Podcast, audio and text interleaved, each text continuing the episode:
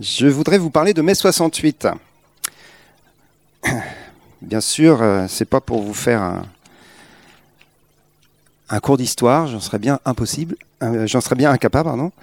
Euh, mais comme vous l'avez vu, donc on a organisé une veille, donc un temps de prière par rapport à ce cinquantenaire de mai 68. Et pourquoi est-ce qu'on fait ça? Pourquoi est-ce qu'on vous a convoqué? Parce que je crois que beaucoup ont reçu euh, l'invitation pour venir. C'est parce qu'on pense que c'est un temps qui a marqué l'histoire de notre pays. Et ça a marqué l'histoire de notre pays négativement, même s'il y a eu des choses positives qu'il faudra peut-être souligner un jour aussi. Mais ça a marqué négativement l'histoire de notre pays au niveau spirituel. Ça a ouvert des portes qui ne sont pas euh, fermées du tout aujourd'hui, qui continuent d'être bien actives dans notre société, dans notre culture, et spécialement française, même si ça touche beaucoup plus large l'Europe entière. Et, euh, et, il y a, euh, je crois, en ce moment dans la nation, dans le pays, euh, un désir euh, que ces forces spirituelles qui ont agi en mai 68 se remettent en action, on les réagite. Et, euh, et, justement, à cause de cela, je crois que c'est bon que, en tant qu'intercesseur, en tant qu'adorateur, on se positionne pour dire non, tout simplement, et se tenir devant le trône de Dieu pour appeler eh l'esprit opposé, l'esprit contraire, l'esprit de Dieu, qui est un esprit de grâce, d'amour, de sainteté, de pureté, et qui, euh, qui veut aussi venir dans notre pays pour faire une autre révolution. Vous savez que Jésus est un révolutionnaire dans le sens euh, noble du terme, c'est-à-dire qu'il vient pour bouleverser les choses. Et lorsqu'il est venu, eh bien les choses n'ont plus jamais été les mêmes, parce que Jésus est venu pour bouleverser l'ordre établi. Donc la, notion de, passer dans une, nouvelle saison, quelque chose qui, qui met derrière euh, euh, le, passé conservateur de la religion, Jésus l'a fait. Jésus l'a fait mais il l'a fait avec grâce et avec amour, dans un esprit qui, est l'esprit de Dieu, qui est l'esprit de paix, l'esprit de soumission à Dieu. Et c'est celui-là que nous voulons invoquer, et c'est pour ça que nous vous convoquons à, venir prier avec nous pour ceux qui le désirent, euh, mercredi soir, 19h, euh, 20h, de 20h à 22h. Et euh, ça, ça, se, ça se tient, ce, temps de veille se tient dans toutes nos autres veilles hein, de la maison de prière qui, euh, qui se, se déroulent depuis des années maintenant. Euh, mais on sent vraiment que il faut être des veilleurs pour le pays de France, spécialement en ce moment, et, et se tenir à la brèche pour notre nation, parce que ça bouge. Et euh, même si euh, c'est plus paisible qu'il y a 2-3 ans, euh, au moment des attentats, où là, c'était il y avait vraiment des, des, choses très fortes qui se mettaient en action, ce faux calme dans lequel nous sommes aujourd'hui ne doit pas nous endormir en disant, bon, en fin de compte, ça va pas si mal tout va bien en France. Non, tout va pas bien en France. Et spirituellement, il y a un combat spirituel très fort parce que Dieu veut agir dans ce pays parce qu'il y a un réveil qui vient. Et on croit vraiment que c'est le, moment de continuer à se tenir sur la brèche en faveur de notre nation. Alors, comme je vous disais, je ne vais pas faire un, exposé euh, historique sur mai 68. C'est un, il, y a, beaucoup de choses en mai 68. C'est un, temps qui a été très riche dans, le sens beaucoup de choses différentes et qui a euh, euh, modelé euh, la société d'aujourd'hui. Nous sommes les héritiers qu'on le veuille ou non, de mai 68, en tout cas au niveau de, notre culture, de nos raisonnements, nos manières de penser, nos manières de vivre. Et beaucoup d'entre nous ont été affectés dans leur vie euh, personnelle par mai 68, et je fais partie de ces, gens-là. C'est peut-être pour ça que je suis euh, interpellé par euh, ce cinquantenaire. Moi, en mai 68, j'avais 5 ans, donc je ne fais pas partie des révolutionnaires. je n'avais pas de pavé dans les mains. Mais j'ai un souvenir très marquant de, de, mai 68 en tant que petit euh, gamin, c'est que on allait donner euh, le, les pique-niques à mon père qui occupait l'usine. Et j'ai le souvenir de donner à manger au travers des, grilles et des grandes grilles de, des chantiers navals du Trait en Normandie, pour ceux qui connaissent. Et on, passait le pique-nique à mon papa qui occupait l'usine. Donc voilà, juste pour vous dire dans quel contexte familial j'ai été élevé. Et euh, mon père était délégué syndical en 68 aussi. Voilà. Donc c'est sûr que ça me tient à cœur, ça, a façonné toute mon histoire et toute ma vie. Euh, et bien sûr, le Seigneur a, dû travailler dans pas mal de domaines par rapport à cela, mais c'est aussi un héritage on est obligé, dont on est obligé de tenir compte dans nos vies personnelles et, dans la vie de notre pays. Et euh, le, il y a eu trois, trois grandes euh, revendications en 68 et euh, au-delà de, du mois de mai et au-delà de ce qui s'est passé pendant le mois de mai, euh, c'était aussi tout un mouvement générationnel beaucoup plus large que mai 68 et que la France. C'est toutes les années 70 ensuite qui se sont ouvertes avec, euh, comme vous le savez, hein, tout, euh, tout ce qui s'est passé quoi, dans ces années 70. Donc souvent on fait l'amalgame des deux parce que 68 est un peu le, le déclencheur de beaucoup de choses. Hein. Donc ça a été comme un, moment de, passage toutes ces années ensuite euh, qui ont bouleversé la, culture du monde occidental. Et euh, le, point, on va dire, euh, simplement le plus clair de mai 68, c'était une, une révolution sociale et politique sur laquelle s'est greffé plein d'autres choses. Mais juste pour vous dire l'ampleur que ça a pris dans le pays, il y a eu jusqu'à 10 millions de grévistes en France, hein, au plus fort de la grève. 10 millions de grévistes. Euh, Aujourd'hui, on a l'impression qu'il y a beaucoup de grèves en France. Je vous assure, c'est rien du tout par rapport à mai 68. 10 millions de grévistes sur 20 millions d'actifs. C'est-à-dire qu'une personne sur deux était en grève. Et on a beaucoup focalisé sur les étudiants, bien sûr, puisqu'il y a eu les étudiants, les barricades, etc. Mais c'était un mouvement national qui a paralysé totalement le pays à cause de, revendications sociales dans les usines principalement. La France était euh, très industrielle à cette époque-là, ce qui n'est pas du tout le cas aujourd'hui. Et donc il y avait énormément d'usines, énormément d'ouvriers. Et c'était, je vous le rappelle, les 30 glorieuses, c'est-à-dire qu'il y avait aussi un boom économique. Et donc, la France était riche, la France se développait. Et juste pour euh, euh, ceux qui ne le savent pas, la, conséquence au niveau euh, salarial de mai 68 pour les ouvriers, c'est que le SMIC a augmenté de 35% à ce moment-là. Ça, c'est mon côté fils de syndicaliste qui, qui parle. C'est énorme, vous imaginez 35% Ça veut dire qu'il était très bas. Euh, au point où on dit on va quand même leur donner plus. Et le SMIC, parce qu'il y avait un SMIC pour les, ouvriers agricoles, a augmenté de 50% à la fin du mois de mai. Voilà. Donc ça, c'est juste les, les, revendications sociales, mais c'est ce qui a fait le gros mouvement de mai 68. Et c'est greffé là-dessus, bien sûr, toutes les revendications euh, d'ordre générationnel et d'ordre spirituel. Hein avec un désir de liberté et toutes ces choses-là qui ont ouvert la porte à beaucoup de choses euh, négatives dans notre nation. Je ne vais pas parler de tout cela, je vais juste citer les trois grands thèmes de mai 68 contre lesquels on veut se positionner et voir dans quel état d'esprit on va se positionner, quel est l'esprit opposé à mai 68, qu'est-ce que la parole nous dit sur ces trois grands thèmes. Euh, je ne vais pas les, détailler. Le premier thème, donc je viens d'en parler, c'est donc la révolution sociale, hein, donc l'aspect révolte, c'est-à-dire qu'il y a des, injustices et du coup on se révolte. Et comme on le sait, c'est un, esprit qui agit en France depuis longtemps. Hein. On a commencé en 1789 quand même. Donc ça, c'est le, premier grand thème.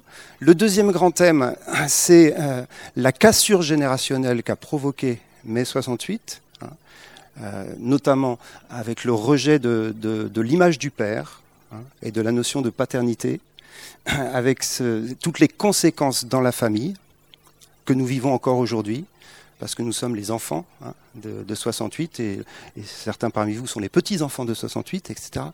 Et il y a eu une cassure générationnelle qui a besoin euh, véritablement d'être rétablie aujourd'hui. Et Dieu nous parle beaucoup de l'intergénérationnel. Et la troisième chose, c'est bien sûr tout ce qui est la libération des mœurs, hein, libération sexuelle. Donc, comme je vous disais, c'est pas spécifique à 68, c'est toutes les années 70. Enfin, c'est tout ce mouvement, mais qui s'est un peu galvanisé à partir de 68. Euh, libération sexuelle, libération des mœurs, ouverture à l'impureté sous toutes ses formes. Et vous savez que l'essor de la pornographie, par exemple, a commencé dans les années 70, juste après. Et aujourd'hui, ça envahit totalement hein, le monde dans lequel nous vivons et c'est une ouverture spirituelle énorme hein, pour le, monde des ténèbres. Voilà. Et parallèlement à ça, il y a eu aussi tout le mouvement de libération de la femme, hein, qu'il faut souligner, euh, avec ses peut-être ses mauvais côtés pour certains, certains le diront, euh, mais la plupart d'entre vous, mesdames, vous êtes au bénéfice quand même de ce qui s'est passé dans ces années-là, sur plein de points. Alors il y a des points, bien sûr, peut-être à rectifier. Mais je crois qu'une des choses qui a été euh, un mélange, en tout cas détonnant, et qui a euh, euh, contribué à appauvrir notre vie de famille en France, c'est l'image du père qui est complètement brisée à cette époque-là, à ce moment-là, et parallèlement toutes les dames qui prennent leur place dans la société. Et ce qui est très bien, et je crois que ça fait partie de quelque chose qui est juste, que chaque femme puisse être euh, complètement euh, dans sa place et dans son rôle dans la société que nous vivons. Mais si nous brisons l'image du Père en même temps, euh, ça fait pas mal de confusion. Voilà. Je voudrais donc reprendre juste ces trois thèmes rapidement et, et parler de, bien sûr, ce que le Seigneur veut nous dire et comment il veut nous conduire, en tout cas, ce que sa parole nous dit par rapport à tout cela. Euh, je commence donc par la libération des mœurs, rapidement. ça mériterait bien sûr un, message beaucoup plus long et je vais dire juste des choses très simples que l'on connaît, mais je voudrais juste les redire pour les proclamer et pour que ce soit aussi des pistes de prière et d'intercession pour nous euh, dans les temps que nous vivons. Eh bien, bien sûr, l'exhortation de la parole de Dieu par rapport à la sexualité et aux mœurs, c'est de marcher dans la pureté et c'est de marcher dans la sainteté. Et c'est euh, quelque chose qui, bien évidemment, euh, nous concerne chacun d'entre nous, et concerne nos vies personnelles, et concerne nos choix de vie personnels, mais euh, le réaliser que dans notre pays spécialement, nous vivons cela dans un contexte de combat spirituel. C'est-à-dire qu'il y a vraiment une opposition à la pureté, une opposition spirituelle. On a parlé du combat dans nos pensées la, semaine dernière avec le message de Fabienne, qui va pile dans ce sens-là. Nous sommes assaillis dans notre société à cause de notre culture et à cause de, ces ouvertures spirituelles qui ont eu lieu dans les années 70 à l'impureté sexuelle, c'est-à-dire la sexualité réprouvée par Dieu. Je ne vais pas faire le, détail de cela, ça serait un cours en soi. Et donc le, défi pour nous aujourd'hui, et le défi pour la génération qui se marie aujourd'hui, c'est de maintenir cette pureté, c'est de garder sa vie devant Dieu. Et je sais que c'est un défi pour chacun d'entre nous, et c'est un combat spirituel. Et on veut vraiment prier pour que le Seigneur nous équipe et nous fortifie. C'est une grâce de Dieu de se garder pur. C'est vraiment pas quelque chose de dire moi je suis plus fort que les autres. Non, personne n'est plus fort que les autres dans ce domaine-là. Nous sommes tous des êtres sexués. Et Dieu nous a créés comme ça. Mais c'est dans le cadre du mariage que Dieu a béni la sexualité. Et vous savez, un des grands reproches qui a été fait à l'Église dans les années 60 et 70, c'est justement d'avoir négligé la sexualité, d'en avoir fait un tabou et de ne pas en avoir parlé. Euh, et, du coup, euh, le, tabou, vous savez, le, fait de mettre ça dans un, espèce de, lieu caché et ténébreux ne fait qu'amplifier le péché. Et du coup, on se garde dans la pureté, mais sans tabou. On peut parler de sexualité. On peut euh, aller parler avec nos pasteurs et, et des gens de confiance de nos problèmes de sexualité. Alors, on va faire un appel à la fin, tout le monde va venir. Nathalie m'a dit, surtout ne leur fais pas trop un appel parce qu'on va... Non. Mais c'est important de dire, dans l'Église, on peut en parler. On a le droit de parler de cela. Et on a le droit de, trouver de l'aide. Et on a besoin d'aide, chacun. Dans nos situations, elles sont toutes particulières, elles sont toutes différentes. Mais l'appel de Dieu, c'est la pureté. Et l'appel de Dieu, c'est la pureté par la grâce, non pas sous un joug légaliste. La loi produit le péché. La grâce produit la sainteté. Et c'est de ça dont il est question aujourd'hui. Et vous savez, la, revendication de mai 68, c'est la liberté. La liberté. Et nous, nous savons que la liberté qui a été trouvée en 68 a rendu esclaves la plupart d'entre nous dans le domaine de la sexualité. Donc c'était la fausse liberté. Mais cette revendication de liberté est une revendication juste. C'est le désir du cœur de l'homme. Celui que le Christ a franchi sera réellement libre. Libre de faire les bons choix, libre de dominer sa nature pécheresse et libre de marcher dans la sainteté et dans la pureté tous les jours de sa vie. C'est la grâce. Et on va prier pour la grâce de Dieu. On ne va pas prier pour condamner. On va prier pour que la grâce de Dieu vienne sur nos vies et sur ce pays.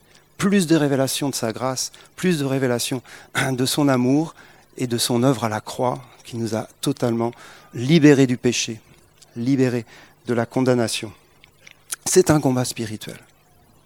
La deuxième, deuxième grand thème euh, pour lequel il faut qu'on se positionne et dans lequel on travaille aussi les uns et les autres, c'est bien sûr la rupture générationnelle hein, qui euh, a été forte dans ces années-là, surtout euh, dans le monde étudiant hein, principalement, mais qui a été là aussi une ouverture, une porte ouverte à une influence de ténèbres sur notre nation. Vous savez que le général de Gaulle était donc le président de la République à cette époque-là, depuis dix ans d'ailleurs. Ça faisait quand même un bout de temps que ça durait. Et il était vraiment la figure paternelle hein, de la France. Et encore aujourd'hui, si vous discutez avec des gens, vous demandez quelle est la figure paternelle de la France, les gens ils ressortent encore le général de Gaulle. Pourquoi pas Ça correspondait à quelque chose, c'était la libération de la, France, etc. Toute une histoire, une histoire qui est, importante et, qui a du poids dans ce que nous avons euh, euh, hérité. Mais le général de Gaulle représentait aussi une certaine euh, manière, une certaine dimension de la paternité qui s'apparente davantage au paternalisme.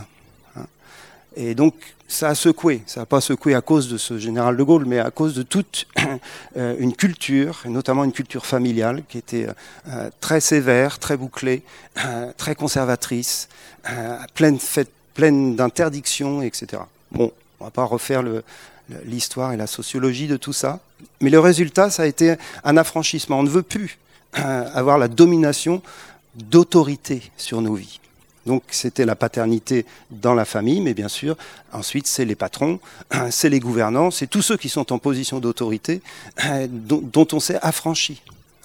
Et on s'est affranchi de la mauvaise manière. Donc depuis euh, ces années-là, la France est en mal d'autorité. Nous avons perdu la notion d'autorité.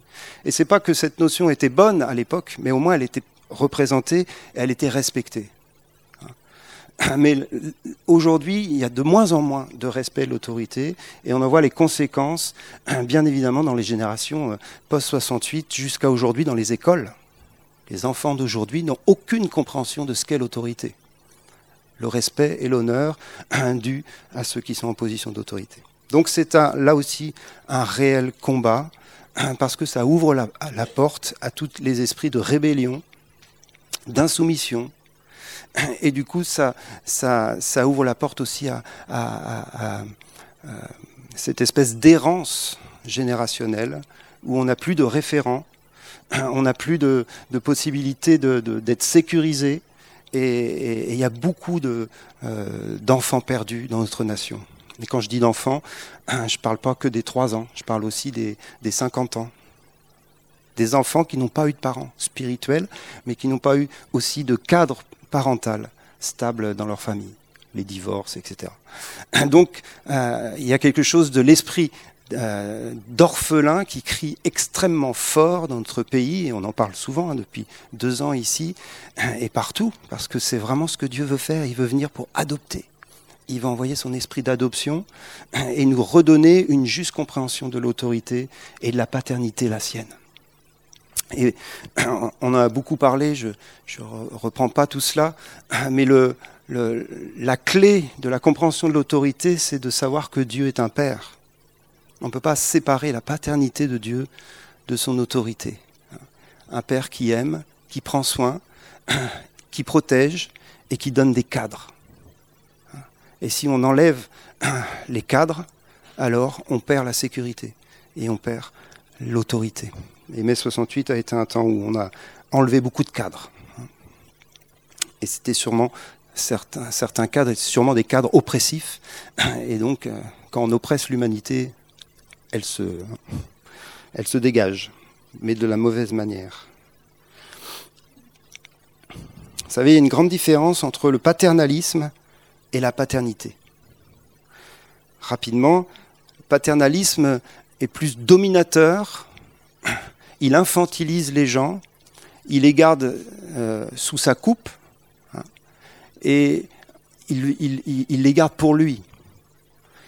C'est lui qui, qui est en position d'épanouissement, de, et les autres sont à son service paternalisme, vous savez que les, beaucoup d'entreprises françaises ont été sous ce modèle paternalisme, hein, qui est hérité du 19e siècle. Ça a beaucoup bougé après mai 68. Alors que la paternité, la paternité de Dieu, elle infantilise pas, elle amène à la maturité. Les enfants de Dieu sont appelés à devenir des pères eux-mêmes. Elle amène à l'autonomie, elle amène à l'épanouissement, et donc à la créativité de, chemins nouveaux, à, ce que chacun entre dans sa destinée. Et c'était une des revendications très fortes de la jeunesse des années 60 et 70, c'est-à-dire pouvoir euh, euh, être créatif, faire des choses nouvelles, sans être enfermé dans, dans le conservatisme du passé. Mais ça, le faire sans le cadre d'une paternité, d'un accompagnement sécurisé, c'est un grand risque. Parce que euh, le monde spirituel est bien sûr ouvert pour nous, faire prendre des chemins de, de traverse. Et c'est ce qui s'est passé. Donc retrouver la vraie paternité, et la seule paternité qui tienne la route, c'est celle du Père, de Dieu le Père, celui qui règne et qui nous amène dans une juste compréhension de l'autorité. Et ça m'amène donc à ce troisième point. Je ne vais pas rester trop longtemps, mais le troisième point est, celui dont j'ai parlé au départ. C'est la notion de révolte, hein, de révolution, qui a été, et là pour le coup euh, c'est clair, une révolution violente, hein. beaucoup de violence en mai 68, euh, qui a étonné tout le monde, personne s'y attendait. Avec les, étudiants dans, dans, les rues qui ont pris les pavés et qui ont jeté les pavés sur la police, la police qui répliquait euh, de manière violente aussi. Donc il y a eu énormément de, violente, violence. C'est une révolution qui a, euh, qui a été agitée certainement par des esprits, comme je vous l'ai dit, qui agissaient en France depuis longtemps hein, et qui sont réveillés à chaque fois qu'il y a cette, cette insoumission et cette rébellion, les mêmes esprits se réactive et, nous amène dans ce conflit de violence. Et c'est ce que certains veulent réveiller en ce moment dans le pays. Et, on veut se positionner par rapport à cela. On veut se positionner. Euh, comme je vous l'ai dit tout à l'heure, la révolte contre l'injustice fait partie aussi de la vie chrétienne et de la position évangélique. Mais c'est la bonne révolte. Jésus, quand même, a été euh, par moments euh, pas violent avec les personnes, mais violent quand même dans les gestes. Lorsqu'il a chassé les vendeurs du temple, hein, c'était quand même pas euh, très cool. Hein. Et quand il s'adressait aux pharisiens pour leur dire des choses bien directes, là, hypocrites, etc., c'était pas de la soumission gentille. Hein. Donc c'est le Jésus de l'Évangile quand même celui-là. L'indignité qui était en lui devant euh, l'hypocrisie, devant l'orgueil et devant euh, le statu quo euh, de la société de l'époque, le, mettait en colère, une sainte colère, le mettait en mouvement, le mettait en action. Son désir de voir les, pauvres bénis le mettait en action. Et toute forme d'injustice est contraire à l'évangile. Et donc, du coup, c'est pas pour euh, dire qu'ils avaient raison en mai 68 de faire la révolte, mais ce que je veux dire, c'est que la soumission à l'autorité, c'est une attitude de cœur, hein, mais qui peut parfois nous amener à désobéir quand même. Et il faut qu'on ait une juste compréhension de ce, que, de ce qu'est la soumission à l'autorité. Dans Romains 13, connaissez tous ce passage, il dit Soyez soumis aux autorités, car il n'y a aucune autorité qui ne vienne de Dieu, mais toutes les autorités ont été instituées de Dieu. Et celui qui résiste à l'autorité résiste à l'ordre que Dieu a établi. Et donc à cause de cela, bien sûr, euh, nous savons que le chrétien doit se positionner de manière juste face à l'autorité, dans une attitude de soumission. Mais l'attitude de soumission est une attitude d'honneur et de respect de l'autorité. Et Jésus a toujours respecté et honoré les autorités. Et c'est ce qu'il nous appelle à faire, quelles que soient les autorités. Mais ce n'est pas parce qu'on est soumis à l'autorité, ce n'est pas parce qu'on respecte l'ordre établi par Dieu que l'on accepte tout ce que nous dit l'autorité tout ce que nous demande l'autorité de faire.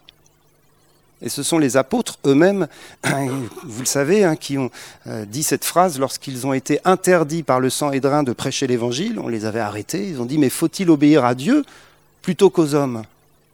Non, le contraire. Faut-il obéir aux hommes plutôt qu'à Dieu? Et bien sûr, la réponse Eh bien non, on obéit à Dieu. Quand les hommes nous amènent à désobéir à Dieu, alors nous arrêtons de leur obéir. Et nous nous positionnons et parfois avec, euh, euh, avec conviction et avec force, pour ne pas obéir à l'autorité. On respecte les conséquences de notre désobéissance, et pour les apôtres, ça a été d'être euh, battus de, 40 coups de bâton ou de verre, je ne sais plus. Donc on respecte, on, accueille malheureusement les conséquences de notre désobéissance. Et ce n'est pas de la rébellion, c'est de la désobéissance civile, si vous voulez. Vous savez, il y a des chrétiens très connus qui ont marché dans cette voie-là, et heureusement qu'ils l'ont fait. La plupart des gens qui se sont opposés hein, à l'esclavagisme, hein, au XVIIe et XVIIIe siècle et jusqu'au XIXe, ça a mis des années, c'était la plupart des chrétiens et des pasteurs. Pas tous, il y avait des hommes politiques aussi, mais c'était des gens qui étaient indignés et qui se sont positionnés de manière très forte. On est en train de fêter, hein, d'ailleurs, euh, les 170 ans de l'abolition de l'esclavage en France. Et, c'est très souvent des chrétiens qui se sont positionnés, dans le monde anglophone principalement, mais aussi en France.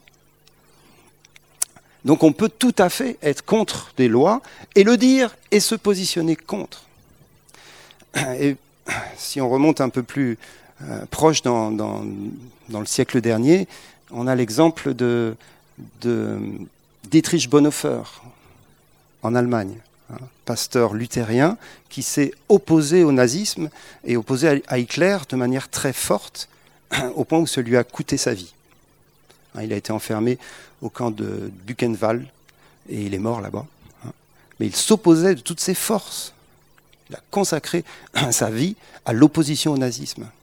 Et bien sûr, et j'espère qu'on l'aurait suivi, mais vous savez que la plupart des protestants allemands de l'époque n'ont pas suivi Bonhoeffer.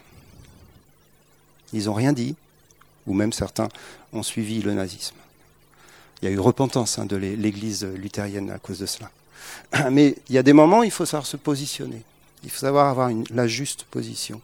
Et le dernier exemple, bien sûr, le plus connu pour nous, parce que c'est proche de nous, et c'est justement dans les années 60, c'est Martin Luther King, aux États-Unis, hein, avec cette révolution non violente hein, face à, la ségrégation raciale et, la, lutte pour les droits civiques des, Noirs américains. Et c'est très parlant, je trouve, l'histoire de Martin Luther King, parce qu'il y avait deux mouvements à l'époque. Il y avait le mouvement euh, chrétien, protestant, non violent, et il y avait les Black Panthers de l'autre côté, qui eux étaient prêts à tout faire sauter. Donc l'injustice a produit deux chemins. Le chemin de justice, qui était celui euh, euh, sur lequel euh, Martin Luther King a, marché, et puis le chemin de révolte violente qui a été choisi par les Black Panthers. S'il n'y a pas de chrétiens pour prendre le chemin de la révolte non violente, alors ça laisse place à la révolte violente. Et on peut toujours dire, ouais, ils sont violents, ils ont fait la révolution, et, les, les, condamner. Mais qu'est-ce qu'on a fait, nous? S'il y a de l'injustice, bien sûr. Je ne suis pas en train de, de... Vous comprenez ce que je veux dire? S'il y a de l'injustice quelque part, les chrétiens sont appelés aussi à se positionner dans la non-violence et dans le respect et l'honneur de l'autorité. Je sais que c'est un sujet qui est, qui, est tendu, hein, parce qu'on est sur une corde raide. mais la soumission aveugle n'est pas la soumission de l'Évangile. Ça, c'est clair. Et je pense que tout le monde est d'accord avec ça. Alors, on ne sait pas ce qui va se passer dans notre pays. Hein. Pour l'instant, ça fait un peu plouf, leur, manifestation. Mais en tout cas, les esprits sont, sont réveillés esprit de, révolte. Vous avez vu euh, certainement aux infos à la manif du 1er mai, 1300 euh, personnes euh, habillées en noir, casquées, avec, hein, qui étaient là pour tout casser.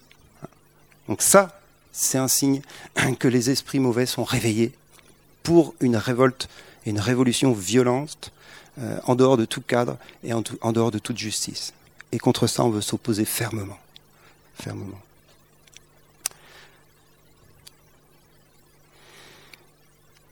Quelle est notre part? Pour l'instant, elle est très simple. La repentance.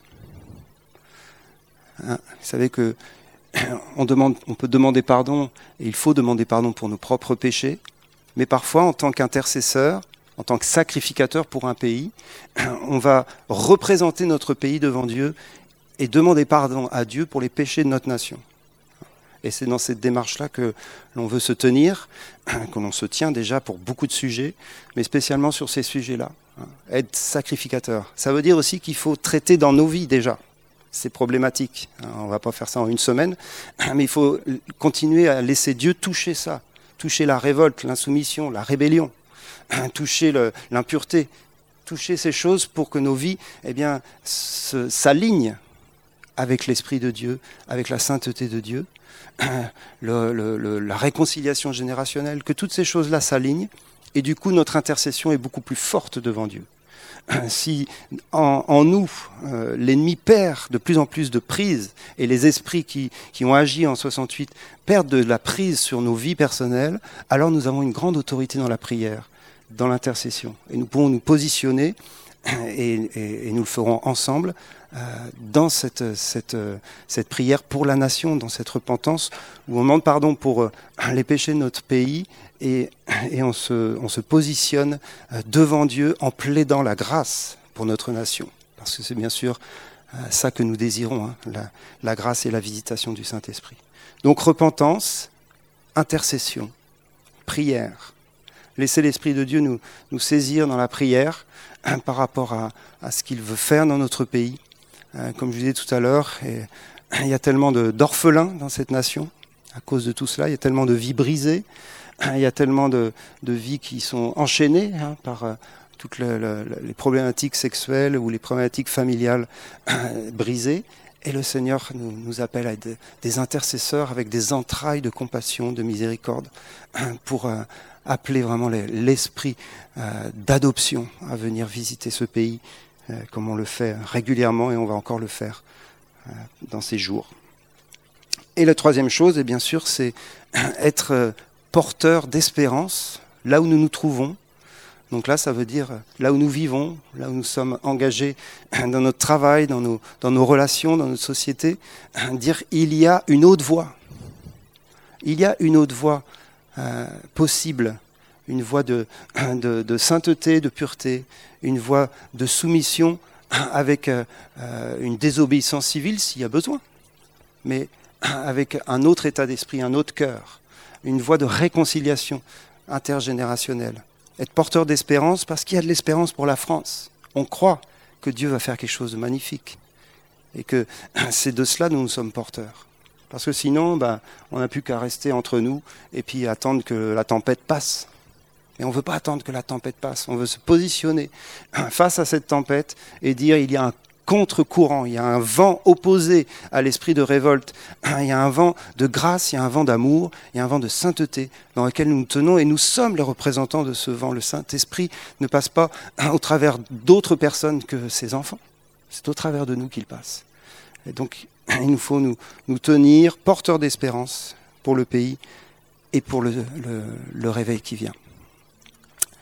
Je m'arrête là et je vous demande juste de m'accompagner. On va prier quelques instants.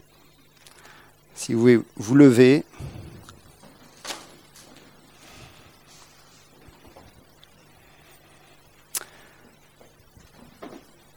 Ô oh Seigneur, tu aimes tellement ce pays et tu nous aimes tellement.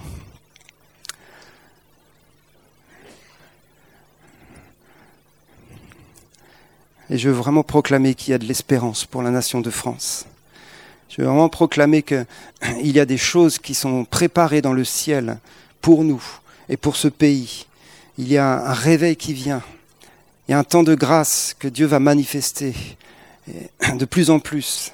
Il y a des, signes qui nous montrent que les choses ont commencé, que l'Esprit du Père est répandu, que l'adoption est répandue encore plus dans les cœurs. Et, il y a cet appel à la sainteté aussi qui retentit. Et les deux vont de pair, les, deux sont vraiment ce que tu es en train de dire et de faire aujourd'hui. Euh, parce que c'est l'esprit opposé à ce qui s'est passé dans les années 70. Et Seigneur, nous voulons juste euh, nous positionner ce matin en disant, aide-nous à nous aligner, chacun personnellement, dans ces domaines qui ont été cités Saint-Esprit vient juste euh, éclairer encore nos vies. S'il y a des choses qui sont clairement euh, en, porte-à-faux, qui trouvent une résonance trop forte par rapport à, l'impureté, par rapport à la rébellion, par rapport à, ce manque d'honneur, ou aussi à cette soumission aveugle, quelle que soit la chose, Seigneur, que tu veux toucher, je prie que ton esprit le fasse dans nos vies pendant ces temps, pendant ce mois de mai. Soit un mois, un mois de consécration, de sanctification, d'alignement avec l'Esprit de Dieu, afin que tu trouves au milieu de nous un peuple bien disposé pour faire ta volonté, pour nous tenir à la brèche, pour nous positionner devant toi ensemble. Te bénissons Seigneur pour euh, tout ce que tu as préparé. Et nous attendons à toi, Saint-Esprit.